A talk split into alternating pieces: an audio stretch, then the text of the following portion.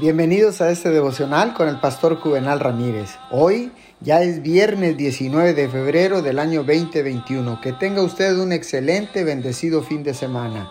La palabra dice en el libro de Mateo capítulo 7, verso 22 y 23. Muchos me dirán en aquel día, Señor, Señor, ¿no profetizamos en tu nombre y en tu nombre expulsamos demonios e hicimos muchos milagros? Entonces le diré claramente, jamás los conocí, aléjense de mí, hacedores de maldad.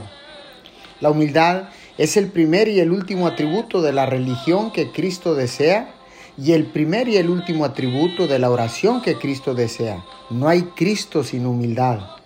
Cuán amable e imperativa se vuelve la actitud de humildad para nosotros. La humildad es una actitud de oración inmutable. El orgullo envía su veneno por toda nuestra oración. El mismo orgullo infecta todas nuestras oraciones sin importar lo hermosas que puedan ser las palabras.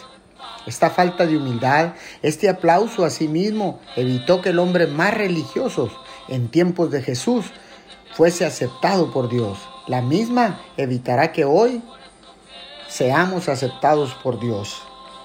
Oremos, amado Dios, sé que mi propio orgullo y aplauso pueden alejarme de ti. Crea en mí un corazón puro y renueva un espíritu humilde dentro de mí. Te lo pido en el nombre de Jesús. Amén y amén.